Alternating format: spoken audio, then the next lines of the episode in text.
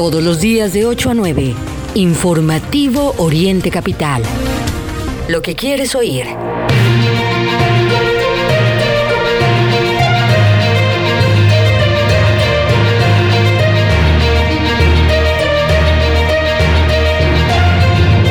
Buen día. Hoy es viernes 7 de octubre. Ha llegado el momento de la información en orientecapital.com. Mario Ramos y su servidor Raya Costa lo invitamos a que nos acompañe con la información esencial de lo que ocurre en el Estado de México, en el país y en el mundo. Y bueno, fue un jueves movidito. Por todos lados hay información, así que no se pierda este informativo. Y para iniciar bien el día, vamos a escuchar a Ceci López con el resumen de las noticias de hoy.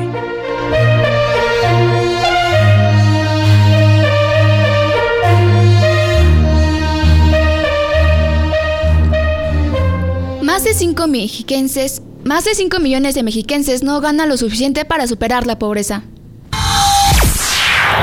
Calabritas más caras. Inflación pega la feria de Albañique. Alizan operativo de seguridad en la región de los volcanes. Camioneta cae en canal de aguas negras en Chicoloapan. Colapsada la autopista México-Querétaro tras lluvias. Incendio consume a abarrotera en Tepoztlán.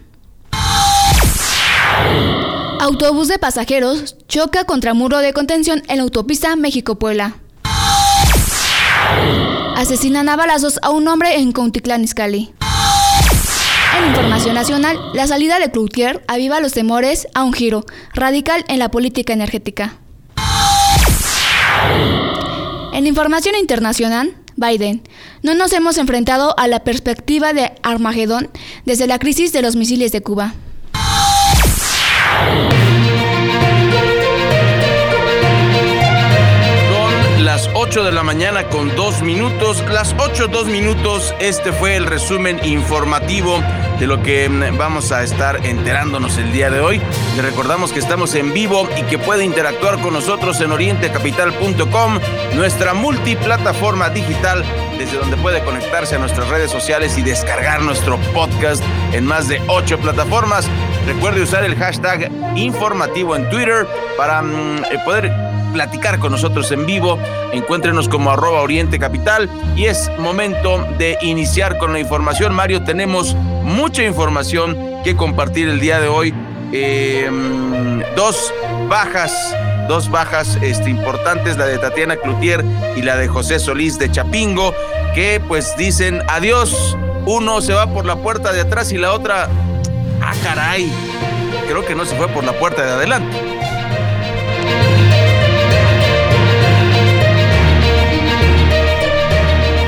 Así es, Ray. Arrancamos en esta mañana completamente en vivo, como bien lo dices, con varios temas interesantes para irnos bien informados este fin de semana. Así es que les reiteramos esta invitación para que se queden con nosotros a lo largo de los siguientes eh, minutos. Tendremos eh, varios temas y entrando de lleno, pues eh, ya, ya se lo decíamos en este resumen de noticias, la entidad mexiquense ocupa el primer lugar nacional con más violación a los derechos laborales según el Observatorio de Trabajo eh, Digno. Escuche bien este dato. Siete de cada diez personas que trabajan en México no ganan lo suficiente para superar la pobreza. Que al final, pues este es el, el problema de fondo esto es lo que no está eh, atacando, no están atacando las políticas del el gobierno de López Obrador. Esto, eh, esta cifra de los 7 em, de cada 10 eh, trabajadores que no, no, no, ganan lo suficiente para superar esta condición de pobreza, de pobreza representa un total de 35 millones de personas. Y de esa población, unos 5 eh, millones viven en el Estado de México, lo que equivale a un 15%. Cifra que ubica a la entidad mexiquense en el primer lugar a nivel nacional de acuerdo con los datos emitidos por el... Em, por, este reporte que eh, pues revela estos eh, datos eh, y, bueno, es el, insisto, el Observatorio de Trabajo Digno que da a conocer estos datos. De acuerdo con los indicadores de vivienda del INEGI del segundo trimestre, trimestre de este año, la población ocupada en el Estado de México alcanzó 7 millones de personas.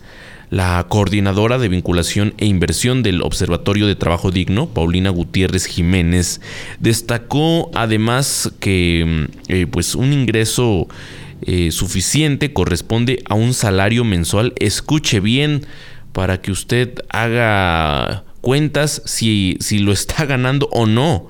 Bueno, hablan de un salario mensual de 8.316 pesos, cantidad que representa el costo de dos canastas básicas, lo cual incluye aspectos de alimentación, vestido, salud, educación, vivienda, entre otros, de acuerdo con los datos que en su momento fueron dados a conocer por el Coneval. Em, en esta declaración, bueno, también consideró que el primer paso para superar dicha situación es asegurar que el salario mínimo, por lo menos, supere esa cantidad, pero agregó, no es suficiente para salir del umbral de la pobreza. Gutiérrez Jiménez también refirió que la entidad mexiquense ocupa el primer lugar nacional donde hay más violación de los derechos laborales, pues sin contrato estable hay eh, por ahí de 2 millones de personas, es decir, el 56% de los trabajadores asalariados. Asimismo, según una representación sindical, dio a conocer que la cifra asciende a unos 4.580.000 personas, lo que representa al 89% de este sector con actividad formal. Destacó que los 5.4 eh, millones de personas sin ingreso suficiente en el Estado de México representan al 80% de la población ocupada y puntualizó respecto del trabajo remunerado de las mujeres en la entidad.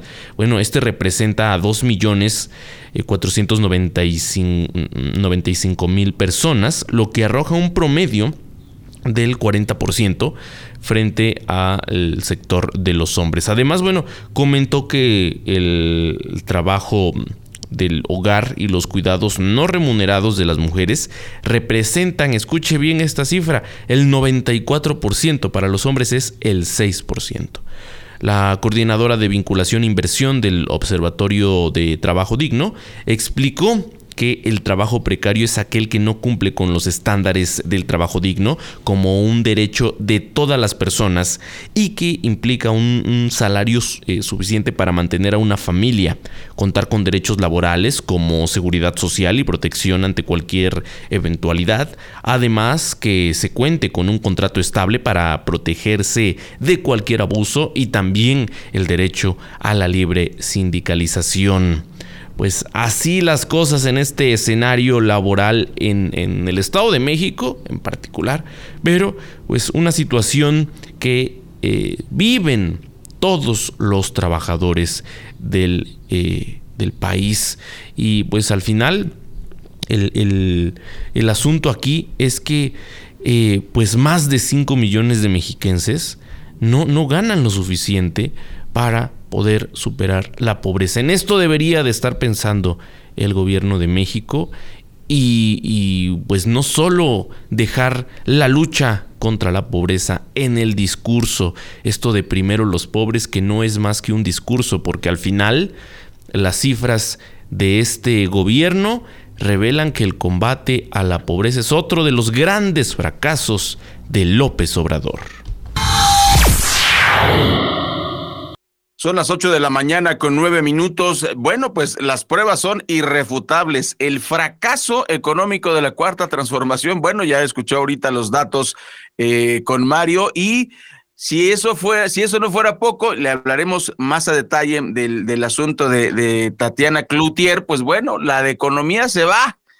Imagínense qué tan mal está la política de la cuarta transformación en economía. Y bueno, eh, antes de hablar de la expulsión del rector de Chapingo, que pues es un gran fracaso también de la cuarta transformación que tanto lo apoyó al peor rector que ha tenido Chapingo, pues hablemos también de un problema que tiene que ver con esta eh, fallida política de, económica de la cuarta transformación. Artesanos de Toluca tuvieron que subir sus precios debido al alza de, los insumos como el azúcar y el chocolate. Y me refiero a las calaveritas, porque ya viene nuestro tradicional Día de Muertos, un día que eh, pues em, celebramos y conmemoramos de una forma muy especial en México. Y es que artesanos de la Feria y Festival del Alfeñique debieron ajustar sus precios para este año debido a la inflación eh, por los insumos y eh, declara una de las artesanas del alfeñique, Miriam Prado, del local 21,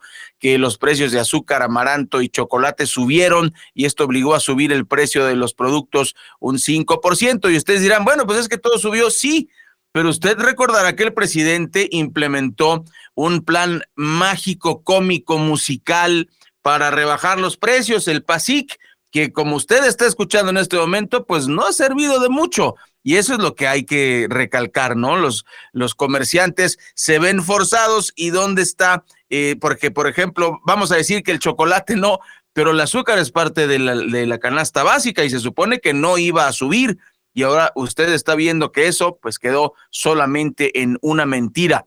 De acuerdo con algunos de los locatarios consultados, además de la crisis económica de los últimos años, sus gastos se incrementaron por eh, las medidas sanitarias. Bueno, pues varios de los, eso lo se sufrió por todos lados y no hubo apoyo del gobierno. Usted recordará que al inicio de la pandemia hubo una manifestación nacional de, de trapos blancos en las casas de la gente que pedía pues subsidio y apoyo y vean los, los comerciantes todos lo sufrimos y los, ellos lo sufrieron porque tuvieron que modificar sin apoyo del gobierno pues su o, sin incentivos fiscales eh, para los pequeños em, y, medianos comerciantes que tuvieron que invertirle para poder estar trabajando. Fíjese, ahí está el apoyo de la cuarta transformación, que bueno, realmente no es nada. Entonces, pues bueno, ese es, es, parte del reporte y decir también que em, esta, esta feria pues eh, pone de manifiesto las tradiciones de México que mm, incluyen, por ejemplo, el Día de Muertos Mario, amigas y amigos del auditorio. Ahí está eh, cómo es que esta, esta tradición sigue ahí, a pesar de que suben los precios y el fracaso del PASIC de López Obrador es más evidente. Y bueno, ya hubo cambio de la secretaria de Economía que comentaremos más adelante. 8 con 13, como lo informamos el día de ayer, ante la falta de efectividad de esta política de abrazos y no balazos del presidente de México y los constantes robos al transporte público, tanto en la autopista México-Puebla como en la calzada Ignacio Zaragoza, es decir, en el territorio de la capital del país, Usuarios de la región de los volcanes y municipios como Los Reyes La Paz, Nezahualcóyotl, eh, Valle de Chalco y Chalco esperan que a partir del eh, pues el día de ayer los operativos, los delitos, perdón, disminuyan.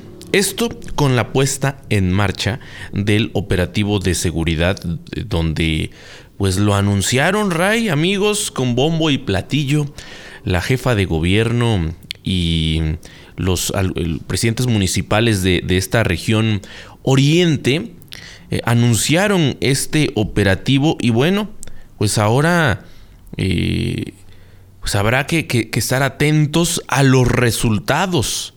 Por ejemplo, eh, en Nezahualcóyotl, que, que, comparte el 68% de sus límites territoriales con la capital, eh, eh, y ya que pues eh, limita con cuatro de sus alcaldías, bueno, es el, el único municipio del Estado de México que tiene esta característica, lo que obliga pues no solo a estar a la vanguardia con las exigencias de la ciudadanía, eh, pues además requiere pues el procurar la seguridad de los eh, ciudadanos. También, por supuesto, la coordinación de acciones metropolitanas en este terreno. Eh, de igual manera, es el caso del municipio de Chalco y Valle de Chalco, que colindan con la alcaldía Tláhuac, una de las más problemáticas de la capital del país. Em, y bueno, como sabemos, miles de personas salen a diario a trabajar, a estudiar o hacer diversas actividades provenientes de la zona de los volcanes, incluso del estado de Puebla, de Tlaxcala, de Morelos. Y pues son víctimas constantemente de robos en el transporte, son despojados de todas sus pertenencias y hasta ahora es que se les ocurre a las autoridades implementar estas acciones que, insisto, habrá que revisar que rindan resultados porque pues la foto con los elementos de la policía eh, queda para el recuerdo. Sin embargo, habrá que estar atentos de que esos elementos estén verdaderamente protegiendo a los miles de usuarios del transporte público, a los automovilistas que también eh, pues circulan por ese punto con miedo, ya que a todas horas del día se registran estos delitos. 8 con 16, vamos al primer corte. Aquí en el informativo Oriente Capital regresamos en vivo mm, desde la región Oriente con más temas que compartirle en esta mañana de viernes.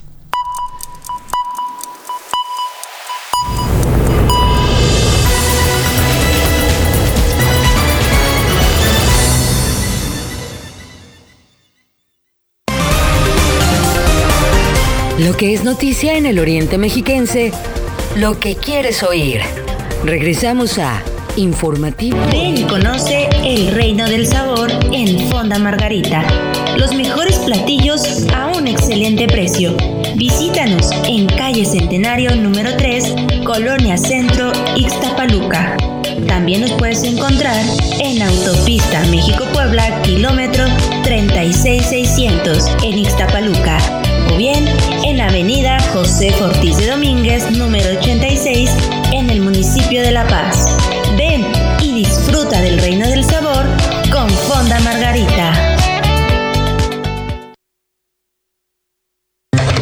Princesa, ¿por qué sigues haciendo tarea a esta hora? Mm, es que son muchas cosas y solo nos dieron un día para entregar. Es poco tiempo. Mañana hablo con la directora. Bueno, eran equipos, pero yo quise hacerlo sola porque todos se fueron al cine. No es justo que hagas todo sola. Te hubieras ido con ellos. por eso, tengo que caerles bien. No es fácil entrar al grupo, mamá. Ya déjame terminar, porfa. No es un favor entre compañeros o una manera de ser popular. Se llama sentido de pertenencia y es indicador de un perfil adictivo. Abre los ojos, pide ayuda y preven adicciones. Fundación Basal. Oriente Capital.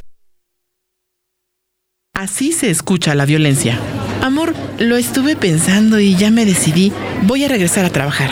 Mi vida no lo necesitas. Para eso trabajo yo, para darte todo. Además, no sabes hacer nada y llevas mucho tiempo sin empleo. Te lo digo porque te amo y no quiero que te decepciones. Menospreciar y acciones como imponer o celar son violencia. Cuesta verla, pero puede estar ahí. Date cuenta. Fundación Origen. Si necesitas ayuda, marca al 01800 015 1617.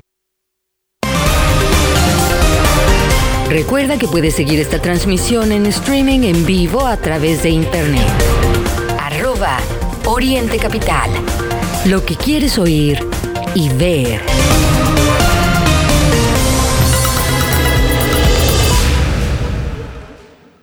Muy buenos días, son las 8 de la mañana con 18 minutos, las 8 con 18 y mire, se lo dijimos aquí en Oriente Capital, lo dije fuerte y claro y lo repito, Chapingo acaba de expulsar al peor rector que ha tenido en su historia. Y es una historia de varios, eh, de varios años, de muchísimos años, más de 160 años. Pues bueno, fíjense que ya no está muy feliz José Solís Ramírez, el ahora es rector de Chapingo, en, una, en un evento histórico, porque hay que decir que la comunidad universitaria de Chapingo es, es única en Latinoamérica porque los alumnos tienen la facultad en asamblea de poder quitar al rector. Eh, y bueno, con, con, algunos argumentos, pero bueno, este rector, ¿qué es lo que carga sobre sus hombros? Una muerte, ya lo, dijimos aquí, eh, la, muerte de una pequeñita de 15 años, eh, una acusación de fraude y pues no, no escuchar a los estudiantes que se, está en paro la Universidad Autónoma Chapingo, recuérdelo usted, y ayer en una asamblea eh, pues lo expulsaron. Según lo establecido en los estatutos universitarios, la comunidad estudiantil de Chapingo removió al actual rector eh, José Solís Ramírez con 6.379 votos a favor, 38 en contra y 176 abstenciones. Fue removido del cargo y bueno, esto fue lo que se hizo viral en redes sociales.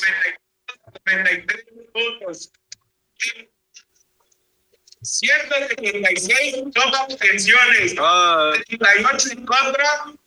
Y a favor son 6.979 a favor.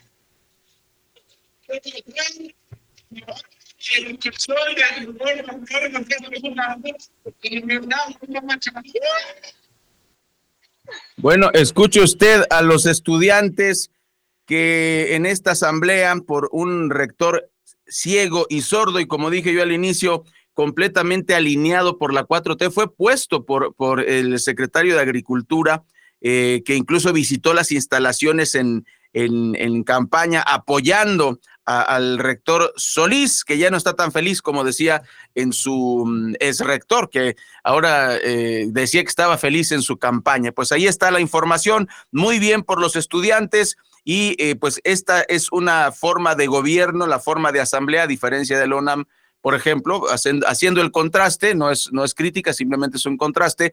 la UNAM, por ejemplo, pues un consejo de personas elige al rector. Aquí la comunidad universitaria elige al rector y también lo puede quitar si es necesario. Y en este caso, ya lo habíamos dicho aquí, había que quitar al peor rector que ha tenido la universidad. Y bueno, el señor Solís puede olvidarse de que algún día tendrá su busto en la calzada de los agrónomos ilustres. Si hacen una calzada de los agrónomos infames, usted tendría el lugar de honor sin lugar a dudas. Bueno, son las 8 de la mañana ya con 22 minutos y bueno, en información eh, para que todos tengamos cuidado, fíjense que las lluvias que se registraron el miércoles, que fueron más o menos copiosas. Llovió eh, por aquí, por la zona del oriente del Estado de México, llovió más de una hora, aunque no fue torrencial, pero fue constante. Y bueno, eh, las lluvias y la falta de precaución eh, provocaron que una camioneta cayera a un canal de aguas negras en el municipio de Chicoloapan. Esto ocurrió alrededor de las 8 de la noche. algo. con algo de oscuridad, cuando un vehículo viajaba sobre la avenida Zapata eh, intenta dar vuelta por un puente mm, de paso peatonal eh, conocido como Las Marianas y bueno, la camioneta se salió del camino y cayó al canal del río Manzano. Eh, las imágenes fueron captadas por las cámaras de vigilancia, se hicieron virales el día de ayer, por supuesto, este tipo de cosas no es tan común, pero de todas maneras hay que tener cuidado con ellas. Testigos que se encontraban al momento del accidente alertaron a los servicios de emergencias y mm, pues eh, había tres personas, de acuerdo al reporte inicial, dentro de esta camioneta. Eh, Protección Civil llega al rescate para pues eh, auxiliar a estas personas. No fue necesario trasladarlos al hospital. El susto, muy malos dolores, por supuesto, y bueno, afortunadamente no hubo muertes que lamentar, afortunadamente. Y bueno, pues hay que, hay que llamar la atención de las autoridades de Chicoloapan, hay que iluminar esa zona, hay que proteger esa zona eh, para que se evite este tipo de accidentes. Mario, amigas y amigos del auditorio. Las 8 con 23 minutos y ya que hablamos de estos temas, pues usted lo ha vivido. El Valle de México ha sido azotado en los últimos días por eh, lluvias fuertes que debido a varios problemas es el tema de la acumulación de basura. Por supuesto, no quitamos la responsabilidad de las autoridades por la falta de medidas para prevenir estas inundaciones y bueno, al final todo esto ha provocado fuertes encharcamientos eh, y también eh, estas eh, inundaciones que se han registrado en estos días en el Valle de México. Bueno, otro de los puntos que se vio afectado el día de ayer por estas lluvias fue la zona de Tlalnepantla. Y en ese lugar pues eh, resulta que quedó colapsada la autopista México-Querétaro tras las lluvias registradas. A través de redes sociales, los automovilistas, eh, los usuarios de esta, de esta vía, pues eh, reportaron las anegaciones que se registraron en ese lugar. Un tramo de la autopista México-Querétaro quedó completamente inundado debido a la intensa lluvia que cayó la, noche de ayer en el Valle de México y que pues llovió bastante fuerte en Tlalnepantla.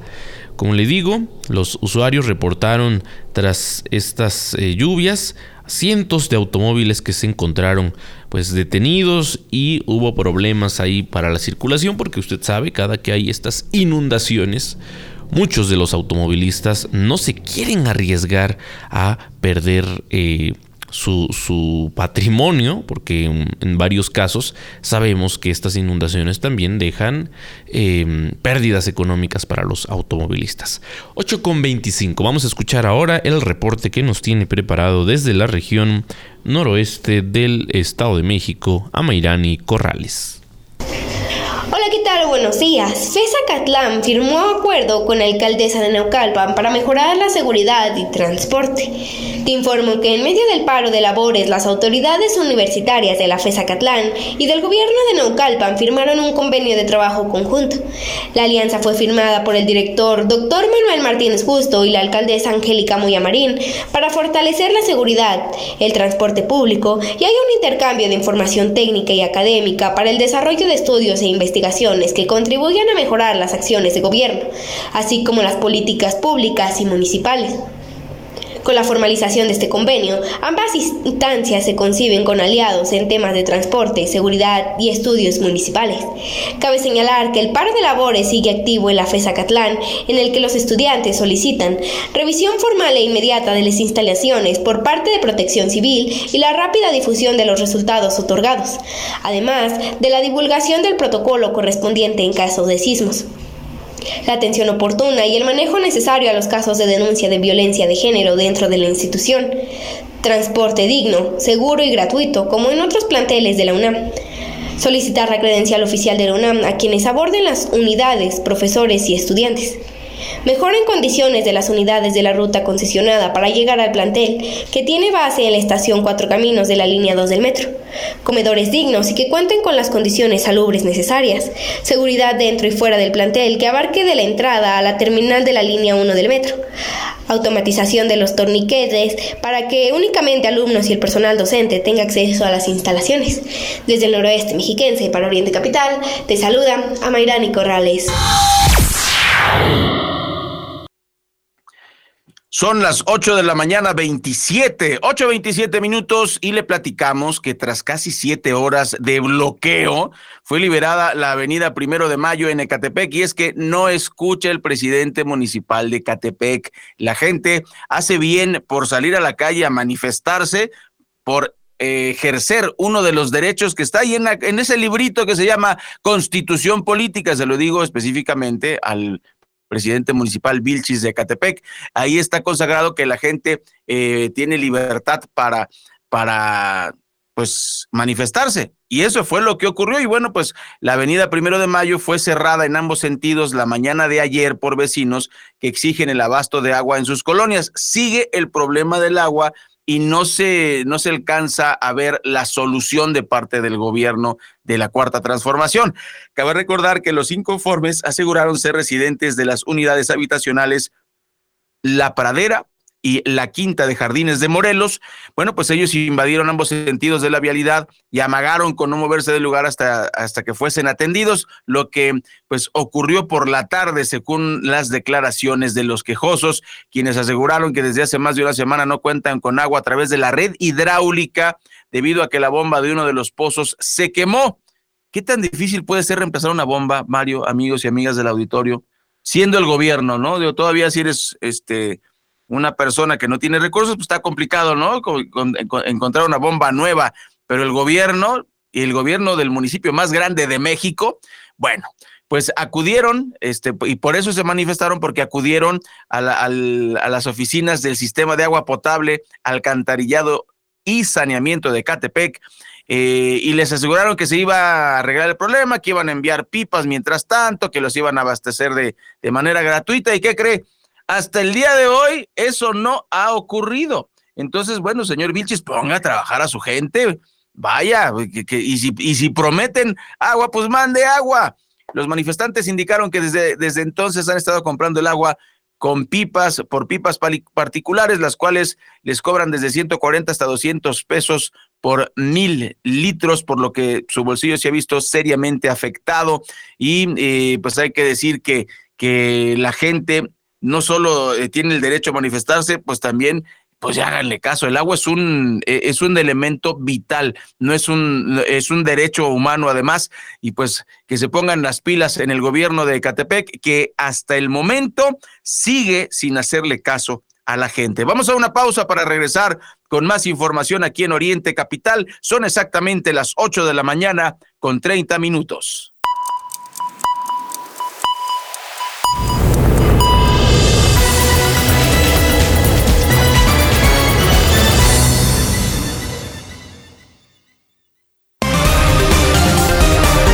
Lo que es noticia en el Oriente Mexiquense, lo que quieres oír.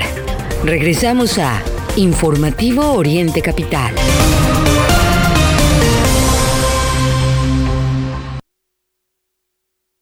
El alcoholismo es difícil de entender. Se piensa que por ser joven se puede mezclar alcohol y diversión sin medir las consecuencias, al grado de sufrir un accidente o perder la libertad. Mayor información al 5705-5802. Lada sin costo 01800-561-3368.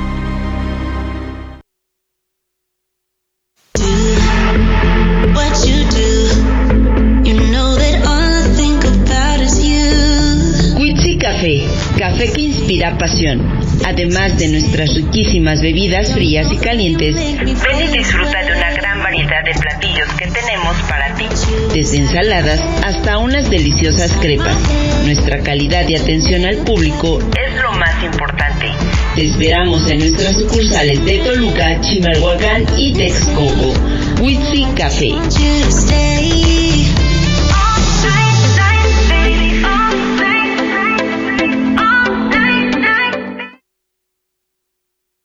Son las 8 con 32 minutos. Qué cool tocar un instrumento musical. Hay mil formas de alimentar nuestra curiosidad. Entonces, ¿para qué beber alcohol si somos menores de edad? Eso no está chido. Habla con tu familia sobre el tema. Conoce más en noestachido.org. Consejo de la Comunicación, voz de las empresas. Recuerda que puedes seguir esta transmisión en streaming en vivo a través de internet. Oriente Capital. Lo que quieres oír y ver.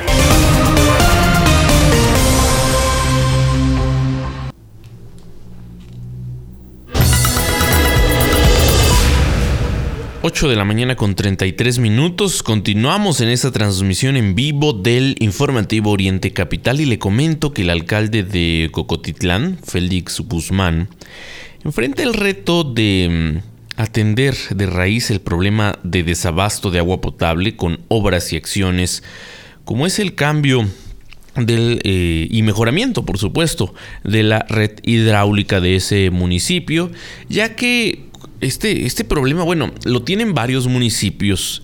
En varios se eh, registra que debido a su antigüedad, a la antigüedad de esta red hidráulica, pues ya en varios lugares no es funcional. En ese sentido, dijo que pues otros gobiernos se desentendieron de esta necesidad básica de los habitantes de ese municipio, en particular de la cabecera municipal, de la delegación de San Andrés Metla, eh, aunque bueno, eh, son obras que no están a la vista y no dan popularidad, es necesario hacerlas para establecer el servicio en eh, la actualidad y las futuras generaciones, bueno, no sufran del desabasto.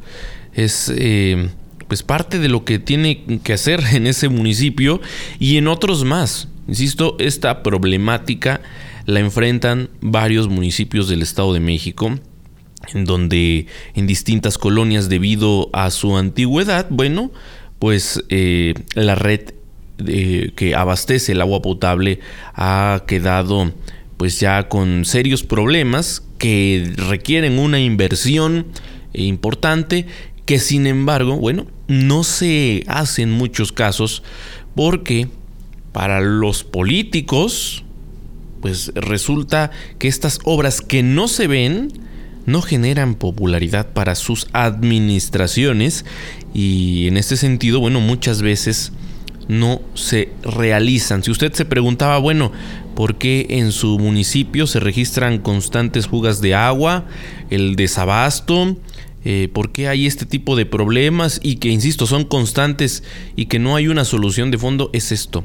Las autoridades no quieren invertir en obras que pues están en el subsuelo, que no se ven, que muchas veces la gente no eh, reconoce que están ahí, que se requirió una inversión y bueno, por lo tanto no las realizan y son problemas que heredan a futuras administraciones y que por supuesto al final afectan a la ciudadanía. 8.35, vamos con Berenice Moreno, quien nos informa desde Toluca. Mario, Ray, muy buenos días. Auditorio de Oriente Capital, que estén teniendo un excelente inicio de fin de semana. Les comento que hasta el día de ayer el Estado de México ha registrado alrededor de 189 casos de viruela sísmica. Sin embargo, no se han registrado casos de mortalidad por lo que las hospitalizaciones por esta causa han sido del 0%. Al respecto, el titular de la Secretaría de Salud, Francisco Javier Hernández Clamont, aseguró que estos pacientes se han tratado hasta ahora de manera ambulatoria, ya que dicho padecimiento está enfocado principalmente a las personas con baja respuesta inmune.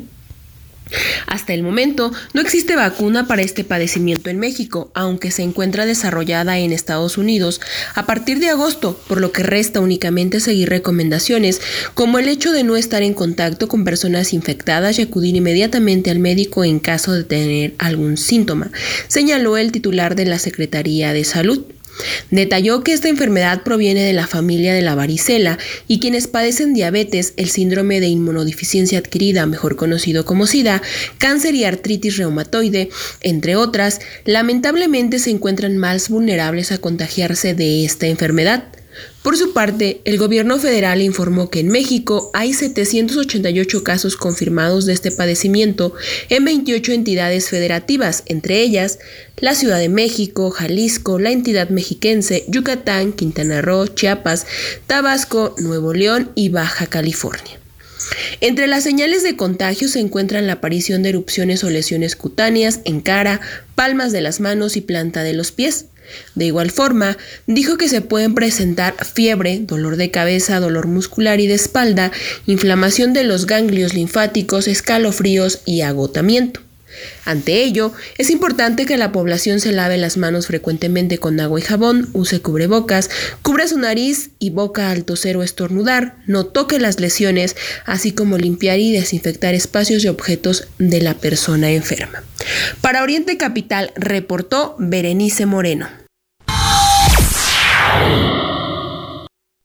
Momentos son las 8 de la mañana con 38 minutos y lamentamos informarle que un incendio consumió una abarrotera en Tepozotlán.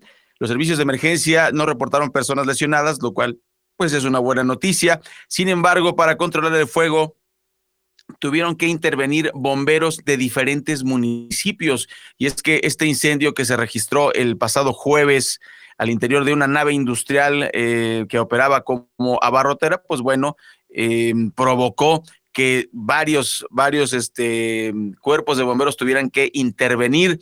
Eh, se levantó la nube de, humo negro varias decenas de metros, se pudo ver, se pudo ver desde las diferentes localidades y bueno, alrededor de las 7 de la tarde de ayer, residentes del centro de Tepozotlán, eh, Tepozotlán, reportaron a los servicios de emergencia que pues había un fuerte incendio en esta barrotera. Em, este inmueble está ubicado sobre la avenida Las Torres. Arribaron, obviamente, em, unidades de protección civil y los bomberos de Tepoztlán, quienes de inmediato empezaron a trabajar para controlar este incendio que amenazaba con salirse de control y alcanzar los inmuebles aledaños. eh, pues muy, muy lamentable. Eh, afortunadamente, repito, no hubo, no hubo eh, pérdidas que lamentar humanas.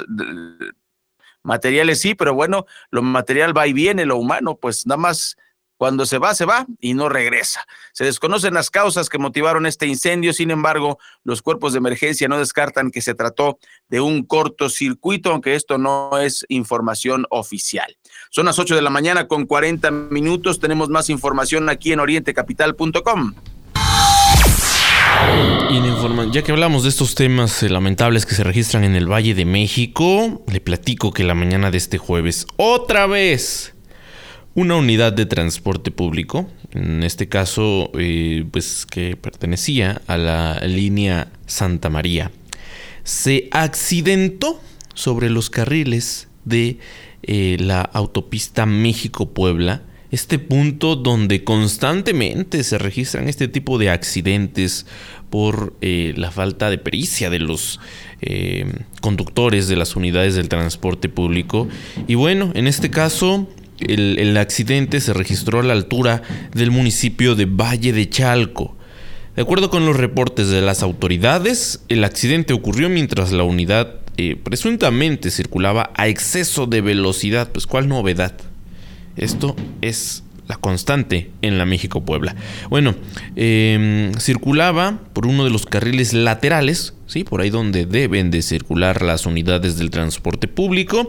Sin embargo, al llegar al kilómetro 26, el eh, conductor perdió el control y se impactó contra el muro de contención.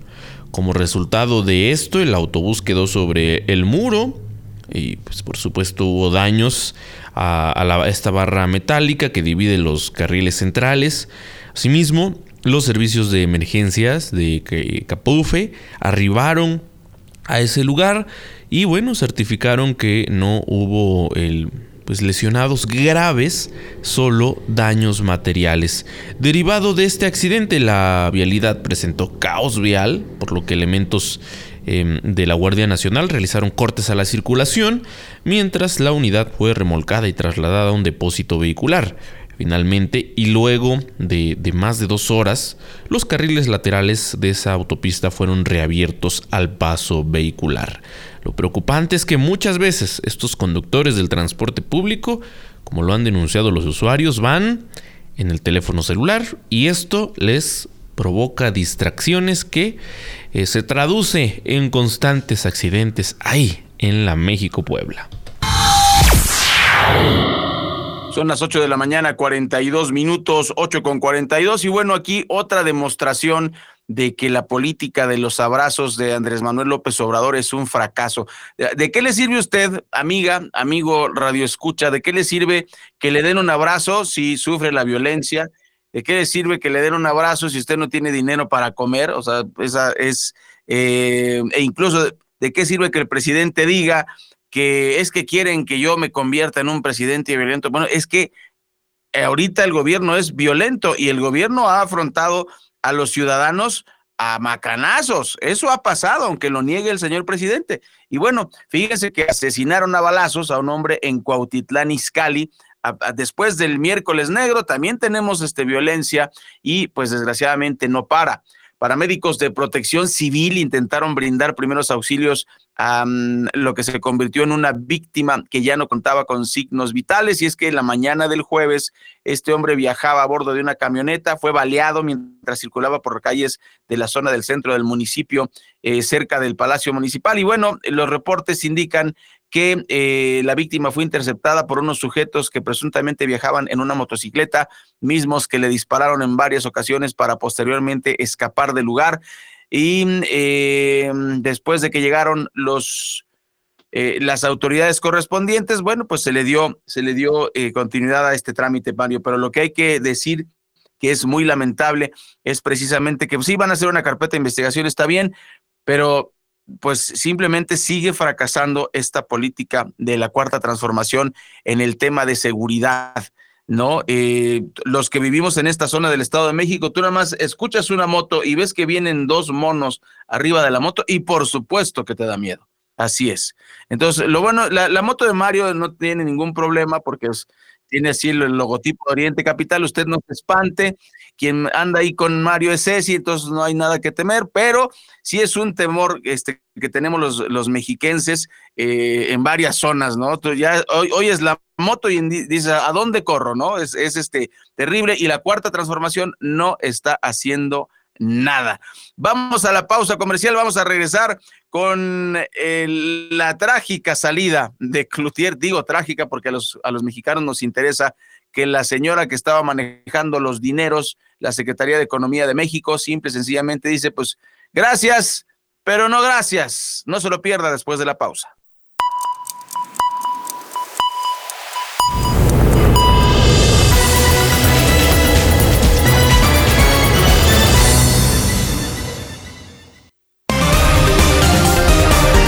Lo que es noticia en el Oriente Mexiquense, lo que quieres oír.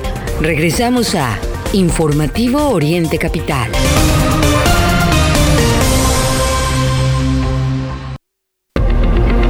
Hoy tengo que hablarte con el cubrebocas puesto porque esta pandemia aún continúa. Porque, así como tú, cuando esto pase, quiero hablar libremente. No es momento de quitármelo. Durante la época invernal debemos extremar cuidados ante el COVID-19 y la influenza estacional. Ya sabes qué hacer. Calma. Pronto estaremos todos juntos. CIRT, Radio y Televisión Mexicanas. Unidos somos uno. Un solo México.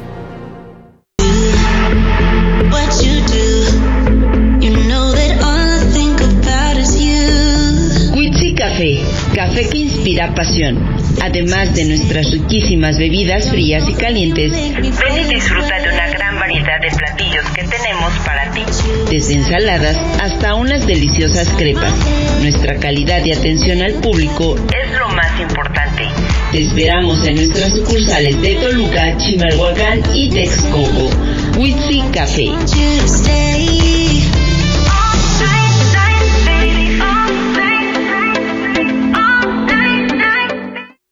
Son las 8 con 46 minutos. El alcoholismo es difícil de entender. Se piensa que por ser joven se puede mezclar alcohol y diversión sin medir las consecuencias, al grado de sufrir un accidente o perder la libertad.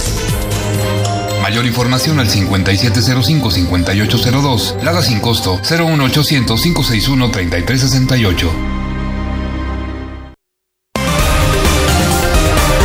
Recuerda que puedes seguir esta transmisión en streaming en vivo a través de internet. Arroba Oriente Capital. Lo que quieres oír y ver.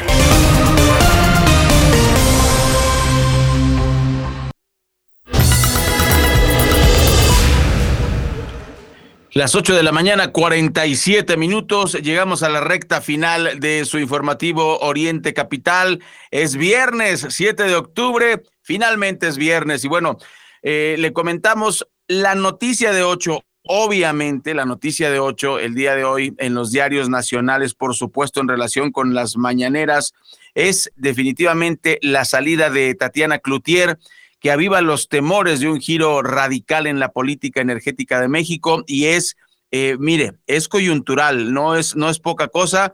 Eh, el presidente despreció el abrazo de, Tatiana Cloutier, se excusa con que estaba aplaudiendo, pero pues podía dejar de aplaudir y abrazarla, ¿no? El tema, mire, porque esto es grave. Punto número uno. Tatiana Cloutier ayer anuncia que deja el cargo, pero lo deja cuando se cumplen los 72 días de plazo que había para platicar acerca de los acuerdos del Tratado de Libre Comercio con Canadá y Estados Unidos. Como no se llegaron a acuerdos, Tatiana, esa es una de las, de las, de las, eh, de los, esos son hechos. Ahora se va a pasar a una mesa de discusión más fuerte, una mesa de discusión formal, así lo establece el mismo Tratado de Libre Comercio, o TEMEC, como se le llama, y pues eh, en medio de esta disputa ella dice, pues yo los veo acá, yo les aplaudo, y pues obviamente no se nos, no se nos revela toda la información que debería, que debería, este, que deberíamos conocer los mexicanos, porque este tratado nos afecta.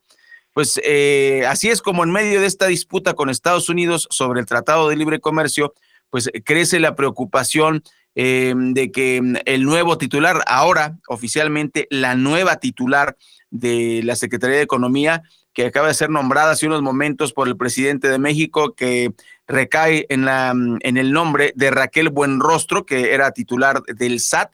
Pues bueno, ahora Raquel Buenrostro tiene, se sacó la rifa del tigre, como se dice popularmente. Y la salida de Tatiana Cloutier como secretaria de Economía de México pone en relieve eh, dos alas de la administración del presidente López Obrador. En una están funcionarios moderados que esperan una solución eh, pues con, con Estados Unidos y la otra, como por ejemplo Manuel Barlet, que pues es el consentido del presidente y es uno de los, de los tipos más corruptos que existe en, eh, en México y que desde la campaña se dijo, oiga, usted dijo que no iba a haber corrupción y está abrazando al señor Bartlett. ¿Qué pasó ahí? Pues bueno, es la manzana de la discordia del Tratado de Libre Comercio, en resumen, es precisamente los favores que le haría el gobierno de México a la Comisión Federal de Electricidad y de lo que se quejan los americanos y los canadienses es que esto va a hacer que sea injusta o injusto este trato y nos pueden caer varias multas, varios aranceles a, em, productos estratégicos eh, que nos van a, costar una millonada y eso nos pone en desventaja porque, pues bueno, Estados Unidos es nuestro más grande eh, aliado comercial. Entonces vamos a escuchar a Paola de la Rosa, que nos amplía algo de la información y continuamos, Mario, con eh, una de las más escandalosas renuncias al gabinete del presidente López Obrador, que se le, se le cayó a pedazos desde que inició y se le sigue cayendo a pedazos. Ray Mario, les cuento que este jueves 6 de octubre por la mañana la ahora exsecretaria federal de Economía, Tatiana Cloutier, dejó la dependencia sin dar ninguna razón. El presidente Andrés Manuel López Obrador anunció su dimisión en la conferencia matutina de este jueves. La exfuncionaria leyó una carta donde aseguró que su oportunidad de sumar está agotada. Uno tiene que saber, como en el juego, cuándo retirarse. Le agradeció al presidente por enseñarle a apreciar la diferencia como un espacio de respeto, de diálogo, de crecimiento y por dejarle poner sus capacidades al servicio de la patria y sobre todo por mostrarle que cuando de servir se trata no hay cansancio, enfermedad o barrera que no se pueda superar. López Obrador anunció que recibió la carta de renuncia, pero por más que le insistió a Cloutier, la decisión ya estaba tomada. Al terminar de leer la carta, Cloutier se acercó al presidente para darle un abrazo, gesto que no fue correspondido por el mandatario federal quien aplaudió sus palabras. Cloutier ya no tomó su lugar, se despidió de Ricardo Mejía, subsecretario de Seguridad y Protección Ciudadana, y de Carlos Torres, secretario técnico de la presidencia, y salió del salón de tesorería. Reportó Paola de la Rosa con otro tema interesante que pues ha llamado la atención a nivel nacional es esto que siguen revelando los documentos que fueron eh, pues filtrados por este colectivo Guacamaya Leaks. Ahora qué se dio a conocer, bueno, gobernadores, senadores, diputados y alcaldes están ligados al narco, según lo revelan estos informes de la Sedena y la Marina filtrados por este colectivo que vinculan, escuche bien, al círculo cercano del gobernador Cuauhtémoc Blanco, e incluso también autoridades del exgobernador eh, Graco Ramírez, senadores, diputados, alcaldes y jueces con eh, grupos del cártel Jalisco Nueva Generación, el grupo de los Rojos y Guerreros Unidos. Em, pues Morelos, eh, según eh, revela este mm, informe, se encuentra controlado por gobernadores, este grupo de políticos, pues, que, que, incluye no solo a los mandatarios estatales, sino también a autoridades locales y jueces, coludidos con los grupos criminales que operan en esa región. Y insisto, se habla de los Rojos, Guerreros Unidos y del cártel Jalisco, de acuerdo con dos informes que eh, elaboró la Secretaría de la Defensa Nacional y de la Unidad de Inteligencia Naval elaborados a principios de 2019. Ray, amigos del auditorio, este será el tema del que estaremos, eh, eh, que estaremos hablando, que estaremos abordando en el informativo y que será, por supuesto, lo que llamará la atención porque está marcando eh, un antes y un después en el gobierno no solo federal, sino también en, en algunas entidades gobernadas por Morena. Ayer se daba a conocer que pues el gobierno de López Obrador conoce a la perfección estas operaciones de los grupos de la delincuencia. Incluso saben cuando van a matar a algún eh, enemigo, cuando se van a matar entre estos grupos, saben en dónde adquieren las armas. Es, insisto, revelador lo que han dado a conocer estos documentos del eh, ejército que están evidenciando cuál es esta política de abrazos y no balazos. Es dejar operar con total impunidad al crimen organizado. Efectivamente, son las 8 con 55 minutos, momento de la información internacional. Y bueno, ya le platicábamos a usted que el presidente de los Estados Unidos, Joe Biden, declaró ayer que existe la mayor amenaza para que produzca un Armagedón desde la crisis de los misiles de Cuba que tuvo lugar en 1962 y se refiere precisamente a eh, las declaraciones supuestamente del presidente Vladimir Putin. Fíjese qué, qué terrible. Estados Unidos, antes de que empezara la guerra con Ucrania, decían, es que Rusia va a empezar algo, Rusia va a empezar algo, Rusia va a empezar algo. ¿Y quién provocó esa invasión eh, a, Ucrania? Estados Unidos. Y ahora está, ah, van a empezar, eh, van a empezar, eh, van a empezar. Y lo dijimos el día de ayer, ¿qué están haciendo barcos de Estados Unidos en Japón y Taiwán? No tienen nada que hacer. ¿Quién está provocando esto? Estados Unidos. ¿Quién está vendiendo armas a Ucrania? Estados Unidos. Entonces, este, hay que tener mucho cuidado con este tipo de declaraciones. Dice Biden, no nos hemos enfrentado a la perspectiva de un Armagedón desde la época del expresidente John F. Kennedy y la crisis de los misiles de Cuba.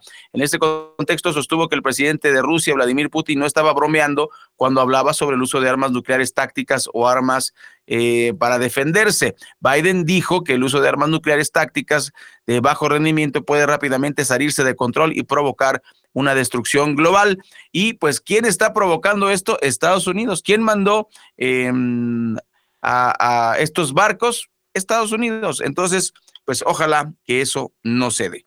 Vamos a escuchar ahora una lección muy interesante a cargo de Pilar García para que no se la pierda.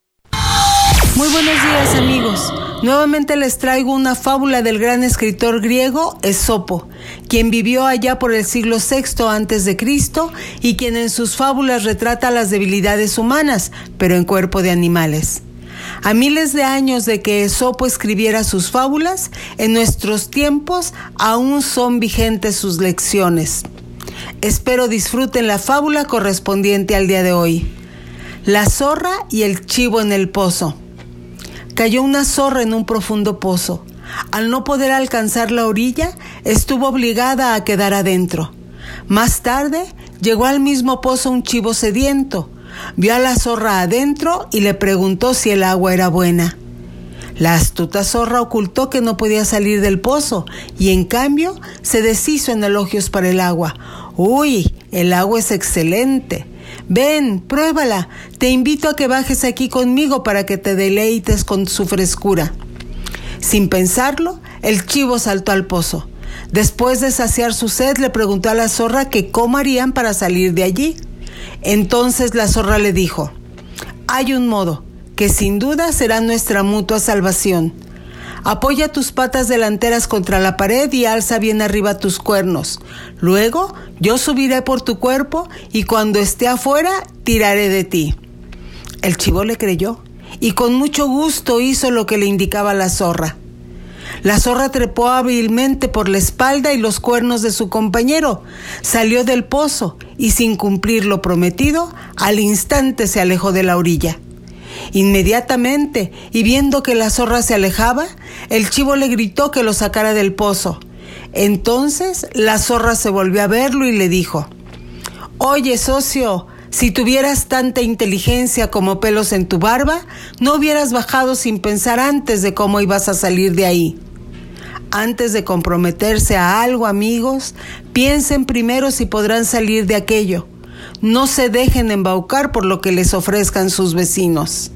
Nos escuchamos la próxima semana. Les deseo un buen fin de semana. Muchas gracias a Pilar García y con esto es con lo que llegamos al final de esta emisión del informativo Oriente Capital, agradeciéndole su compañía a lo largo de esta semana en nombre de Raya Costa, su servidor Mario Ramos. Eh, invitarlos para que el próximo lunes pues nos escuchemos en punto de las 8 y hasta las 9 completamente en vivo desde la región oriente del Valle de México. Son las 9. Tengan todos un excelente fin de semana. Tomen en cuenta que habrá bajas temperaturas en el Valle de México. Hay que salir abrigados. Se quedan con la programación musical de Oriente Capital. Todos los días de 8 a 9. Informativo Oriente Capital. Lo que quieres oír.